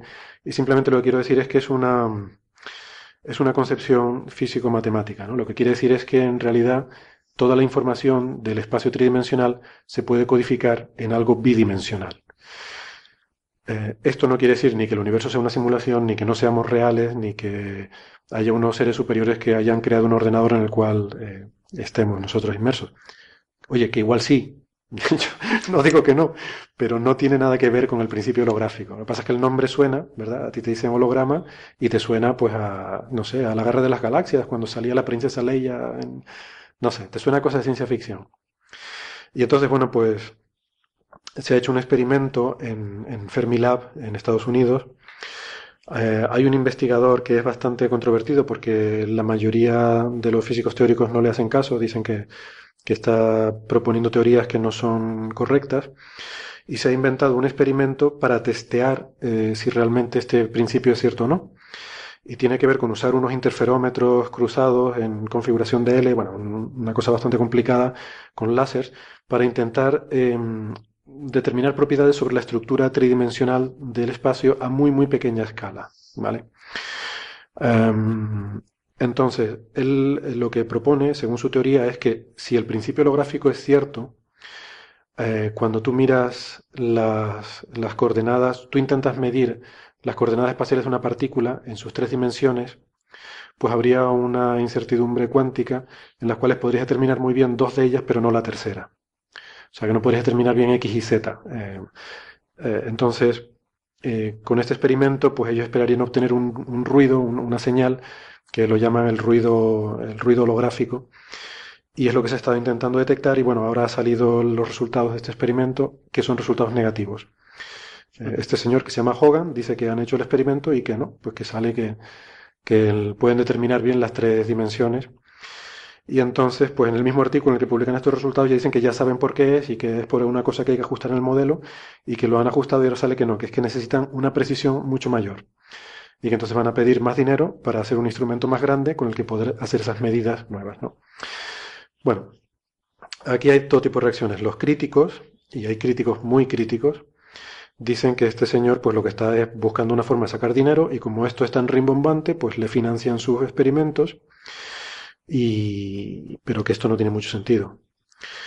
Eh, no lo sé, yo no sé lo suficiente del tema. em, en principio, estas son teorías que es como lo que hablamos de la teoría de cuerdas, ¿no? Que no son, que están en regímenes eh, muy alejados de nuestra experiencia y no tenemos forma de, de, de hacer experimentos con el que poder medir cosas. Entonces, bueno, pues por lo menos ha intentado hacer un experimento y por lo menos ha sido sincero y honesto y ha dicho, pues he hecho el experimento y ha salido que no. Vale. Bueno, esta es la parte científica del asunto. Luego viene la parte magufa, por ejemplo, hay publicaciones. Eh, estos días seguro que lo van a ver en internet muchas publicaciones. Me temo que incluso saldrán noticias en informativos generalistas. Yo no quiero decir nombres, pero por ejemplo aquí tengo la página de I fucking love science, que no la quiero nombrar, eh, en el que pone el titular El universo probablemente no es un holograma. Y lo ilustra con una foto que parece sacada de Matrix, de la película Matrix. No, no es exactamente, pero se parece mucho. Más o menos me quedo más tranquilo. Sí, bueno, pues si tenías dudas, pues, pues no lo sé, ¿no? Entonces, mm, vamos a ver. Eh, aquí es donde yo quería, y quizás Ricardo tú me puedas ayudar, que, que sabes mucho de comunicación científica. O sea, yo creo que debería haber límites éticos de lo que se puede hacer o no en, eh, en nombre de la divulgación científica. A mí me parece que esto es engañar al personal directamente. Eh, sí, bueno, ahí podríamos estar hablando bastante rato sobre, sobre este tema, pero ahí tenemos que hacer alguna, algunas distinciones entre cómo se genera la divulgación. Y yo creo que para hacer divulgación hay tres agentes. El primer agente son los investigadores que tienen que, obviamente, generar investigaciones y nueva ciencia. Vale, Por otro lado tenemos a los-. Vale. Exactamente, divulgadores, que es gente que tiene que conocer de comunicación, pero además tiene que saber de ciencia, porque, porque hay que saber bajar estos contenidos al público general. Vale, Y por otro lado. Siguiente. Exactamente. Eh, la gente que hace la gestión. O sea, por ejemplo, esto de hacer un podcast requiere que nos comuniquemos, que sepamos, eh, a- no sé, utilizar los computadores, cuando se hace ciclos de charla o grandes eventos, hay mucha, mucha gestión. Entonces, en este caso, Bueno. generalmente, en las distintas instituciones donde se hace divulgación, la persona encargada de la gestión, que, el, que se llama el comunicador de, o el periodista de, no sé, el- o algún instituto de astrofísica, generalmente le, le, le dicen que haga la divulgación, pero se, pero en realidad hace más gestión. Entonces ahí empiezan a ocurrir algunos problemas, porque una persona que sabe mucho de comunicación, pero no sabe de ciencia, y cualquier cosa que, que se hace, la levantan. Y los medios, como hoy día la- hay que salir con cosas nuevas y hay que tener la primicia, toman cualquier cosa que parezca interesante y la levantan dentro de muchísimas publicaciones. No es que un, periódico publique solamente un- una sola cosa científica. Están todos los días buscando dos o tres elementos de ciencia y tecnología para poder publicar. Entonces, lo que parece un poquito más llamativo y lo que el encargado de comunicación de, de una institución logró levantar e- es, lo que, es lo que se muestra. Entonces yo creo que ahí el problema es que falta esta especie de filtro de divulgadores probablemente tal. Porque... Pero fíjate que yo creo que tú estás siendo ahí Sí. bondadoso, estás hablando de la divulgación de los centros de investigación y efectivamente tal, pero aquí yo creo que estamos mezclando también eh, los, eh, los propios medios de comunicación que ganan dinero con estas cosas, por ejemplo la publicación que yo he mencionado, pero que es una, hay muchas más, que además tú lo ves porque hay muchas de estas que nosotros seguimos Bueno, habitualmente Una en publicación Internet. que publica eso no se le puede llamar una publicación de divulgación científica. Exactamente, ¿no? Entonces tú, tú vas a la Ah, es, que- página es como y que ves- me digas que, que Cuarto Milenio es un, es un programa de divulgación Es científica. que es, es algo intermedio, ¿no? Esto es- yo creo que es algo intermedio entre cuarto Ah, milenio y uh, esto, ¿no? Tú, tú vas ahí y ves una publicidad muy, muy agresiva y tú dices, esta gente está ganando dinero con esto y yo entiendo que no es, yo entiendo que esto no es un fallo, yo entiendo que esto se hace adrede. O sea, esto se hace para ganar dinero y para causar impacto. Sí, de hecho, esa es la, la segunda parte, porque una cosa ya es la divulgación de la ciencia, y lo otro, lo tercero, es esto que ustedes le llaman los magufos, esta pseudociencia, que si uno publica artículos de ese estilo en Internet, la cantidad de descargas, la cantidad de visitas y lo que puedes ganar en publicidad es tan alto que tienen personas especializadas haciendo este tipo de publicaciones, solamente para tener est- esta gran cantidad de tráfico. Y ahí es donde yo no sé cómo, cómo uno hace el corte, porque se le dice a los periódicos o a estos sitios en internet que dejen de hacerlo, o la- hacemos que la gente de a poco deje de consumir este tipo de noticias. Y yo me, me inclino un poquito más por la segunda parte, y eso se logra a través de mejor difusión. Cuando uno divulga ciencia de mejor forma, la gente va a saber distinguir un artículo que es un poquito tendencioso a algo que tiene un poquito más de base científica. No sé, por ejemplo, desde que ocurrió la oposición de Marte el 2003, en agosto siempre llega mail diciendo que Marte se va a ver del tamaño de la Luna. Sí, sí, es cierto. Siempre. Es un clásico. Siempre. Es impresionante. Sí. Y ahora no sé qué estaban diciendo. A mí me llamó mi mamá preguntándome así como muy preocupada de que parece que la Tierra está girando más rápido y eso afecta al hipotálamo. De verdad. no- no. Entonces, ¿pero por qué hacen eso? Porque la gente lo escucha y le parece interesante y porque le falta un, poco más de contenido. Eso siempre va a estar. Yo creo que es difícil tratar de que, de que no se publiquen. Todo lo que nosotros podemos hacer es lo que estamos haciendo ahora, de decir estas publicaciones no son tan certeras o, o son un poquito tendenciosas y tratar de poder hacer la ciencia más interesante, más entretenida para que la gente tenga más que el conocimiento científico, la lógica científica. Y eso es lo importante para saber distinguir de una publicación buena a una publicación mala. A mí esto, Ricardo, me, me suena a alguna frase que, que leí en internet, bueno, realmente era de, de un conocido, ¿no? Que era algo así como estamos divulgando por encima de nuestras posibilidades. Que aquí en España hay mucho tópico con la cuestión esta de, sobre todo con la economía, ¿no? Y, y me da esa sensación, ¿no? Porque yo creo que nunca se ha divulgado tanto. El problema es la calidad de la divulgación y a quién va dirigida. Eh, hay programas de televisión aquí en España que, que están muriendo de éxito, entre comillas, que, bueno, que los ve gente, pero los quitan. Es decir, sin embargo, está, antes mencionaba Javier un clásico de la televisión que es Cuarto Milenio, de Magufos, que lleva, que creo que es el programa más antiguo de la cadena donde se emite. Con lo cual, es una contradicción Ah, y, bastante... y el, y el presentador le han dado un premio al mejor presentador Por del año. supuesto, y, y más que le darán. Porque además te ríes. De hecho, si nos estamos riendo del programa es porque alguna vez lo vemos, ¿no? Y lo que cuenta en televisión es la audiencia, como tú sabrás mejor que nosotros. Exactamente. Entonces tú te ríes viendo a Iker Jiménez y a toda la cuadrilla de, de expertos que trae allí, pero te ríes y a lo mejor prefieres eso a ver un reportaje sobre, por ejemplo, la cuestión holográfica que comentaba Héctor, ¿no? Entonces hay que saber eh, eso, si, si- cómo estamos divulgando y si realmente a dónde y cómo y a quién estamos llegando. Y a mí me pasa un poco esto, es yo veo, como todos nosotros, leemos divulgación, sobre todo en Internet, y, y me da la sensación de que quien lee la divulgación somos gente que ya estamos dentro del gremio, pero no estamos llegando a la gente que deberíamos llegar, ¿no? A- que básicamente es a la gente más, más joven, ¿no? A la gente que pueda tener interés en engancharse a las Bueno. a estudios científicos, como nos pasó a nosotros hace unos cuantos años. Yo, yo no sé si estoy de acuerdo contigo en eso, Enrique, porque mi experiencia con el podcast, y me da la impresión por lo que hablamos fuera de micro, que tú coincides, Ricardo, o, o no fuera de micro, creo que al principio del programa lo decías, que la, la gente que, que sigue estos podcasts es gente ávida de, de ciencia de verdad. Em, y que hay, hay un público, no digo que sea mayoritario, eh, no, no es mayoritario, pero existe un público, existe un público para la, la divulgación rigurosa, ¿no? Para lo que decimos divulgación científica hard, que decimos en nuestro programa. Claro, pero ahí, ahí lo interesante y la pregunta que nos tenemos que hacer los que divulgamos es cómo estamos haciendo la divulgación, cómo cambiamos la- los elementos que se han hecho siempre para poder llegar a un público cada vez mayor. Yo por eso quise, quise hacer el podcast y empezar a, a realizar elementos distintos. Eh, de hecho, el documental que yo se los voy a mandar para que ustedes lo puedan ver, eh, traté de cuestionarme la forma de cómo se hace un documental científico, eliminando el, el presentador, que es el, el experto que le explica al ignorante, eliminándolo completamente, y eliminando también las las imágenes por computador. Y ahí hice alguna prueba y uno tiene que ir haciendo experimentos para tratar de decir cómo llego a un público general, no con la ciencia, no, a mí no me interesa que todo el mundo sepa de ciencia. Lo que sí me interesa es que tengan la curiosidad y que tengan un poquito de lógica para saber distinguir eh, lo que pasa en la vida. Pues uno tiene que saber tomar decisiones eh, de forma lógica.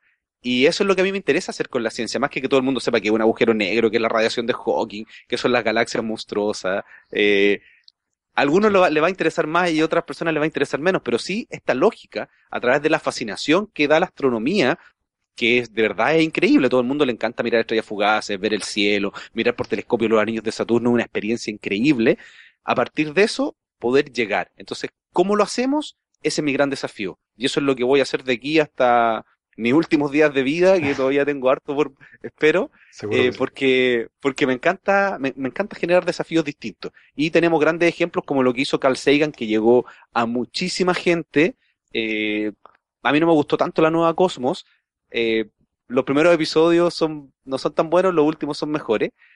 Pero, pero sí llegó a mucha más gente de la que llega cualquier eh, otro elemento de difusión. Entonces ese es nuestro desafío. Y ahí yo creo que el problema es que faltan divulgadores, personas que conozcan de ciencia y que conozcan de comunicación. Porque, bueno, yo les conté que yo estudié astronomía y yo era como, me- siempre me ha gustado la divulgación y hacía divulgación y una vez que decidí estudiar cine y aprendí comunicación, vi que todo lo que estaba haciendo, no sé si era incorrecto, pero no era la mejor forma. Y ahora con elementos comunicacionales trato de poder hacer algo distinto. Y, y creo que es muy importante que científicos que hacen divulgación aprendan de comunicación y eso es lo que yo estoy tratando de llegar a universidades, eh, distintos elementos, por lo menos para hacerle, no sé, no una cátedra, pero sí por último una, una charla o alguna exposición. Y periodistas o comunicadores audiovisuales que se quieran dedicar a la divulgación, que aprendan de ciencia, porque si no, no se puede conversar, no, no, no, no sabe cómo llegar. Y eso, yo podría seguir hablando mucho rato sobre este tema porque de verdad me Ah, apasiona, es mi gran desafío. Bueno, no, que- tenemos mucho que- más a nivel de, que- a nivel de difusión de, de la ciencia carecemos mm, básicamente de periodistas científicos. ¿sí?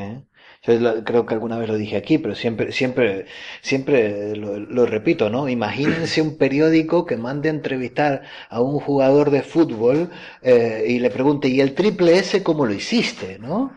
Eh, y- o, o por qué no cogiste la- el, el- el balón con la mano en el área o cosas por el estilo, ¿no? Siempre digo, lo- los Eh, y informativos... ese es el tipo de preguntas que normalmente nos hacen a los científicos.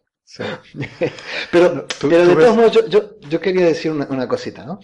Eh, yo creo que, que, que todas estas magufadas que no, han pasado tanto siempre y es, es como que es una pelea que, que, que no tiene sentido dar porque la vas a perder. ¿Sí? Exacto. Siempre la vas a perder. Eh, yo, a mí cuando empezamos a hablar de estas cosas, siempre me acuerdo de un poema de León Felipe. León Felipe, un poeta eh, español del siglo XIX, y tiene un poema que a mí me encanta, que yo no sé si tiene un título, pero yo siempre digo que sé, que sé, todos los cuentos, se llama, ¿no? Este, y yo lo recomiendo leer porque eh, habla de justamente que el hombre necesita de cuentos. Si, eh, nos tienen que contar cuentos para dormir, nos tienen que contar cuentos cuando nos morimos, para explicar que, por qué nos hemos muerto. Vivimos, vivimos de los cuentos. El problema es cuando eh, esos cuentos que nos hacen, que nos puede, pasan de ser un divertimento o, o un- una catarsis a ser un hecho eh, que nos puede afectar de manera muy negativa.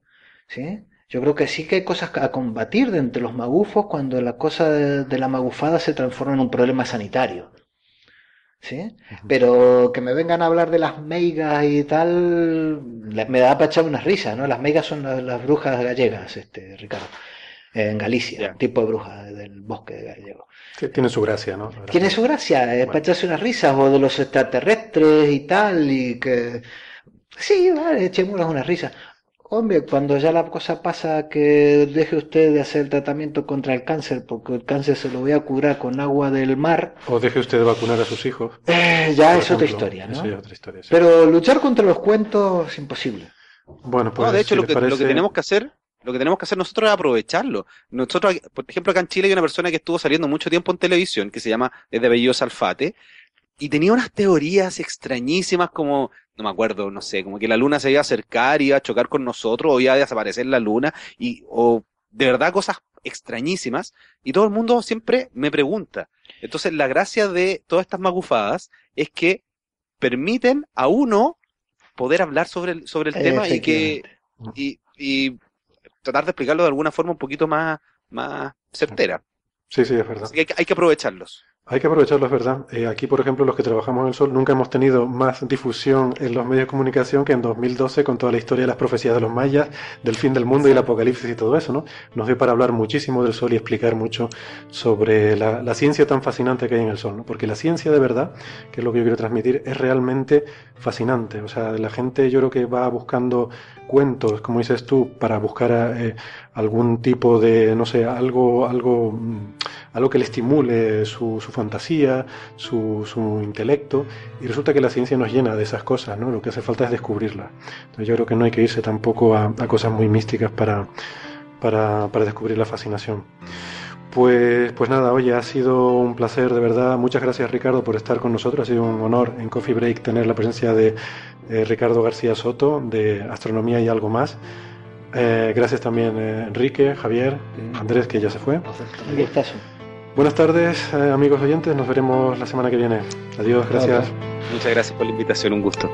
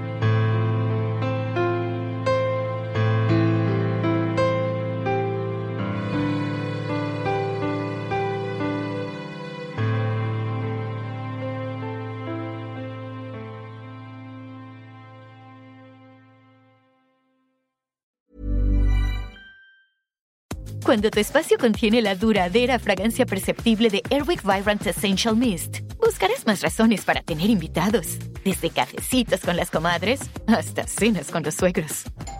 ¿Por qué huele riquísimo? Airwick Vibrant Essential Mist es nuestra fragancia más natural, con dos veces más de los aceites esenciales naturales comparado con el Airwick Essential Mist regular. Además, es portátil y fácil de usar. Respira frescura con Airwick.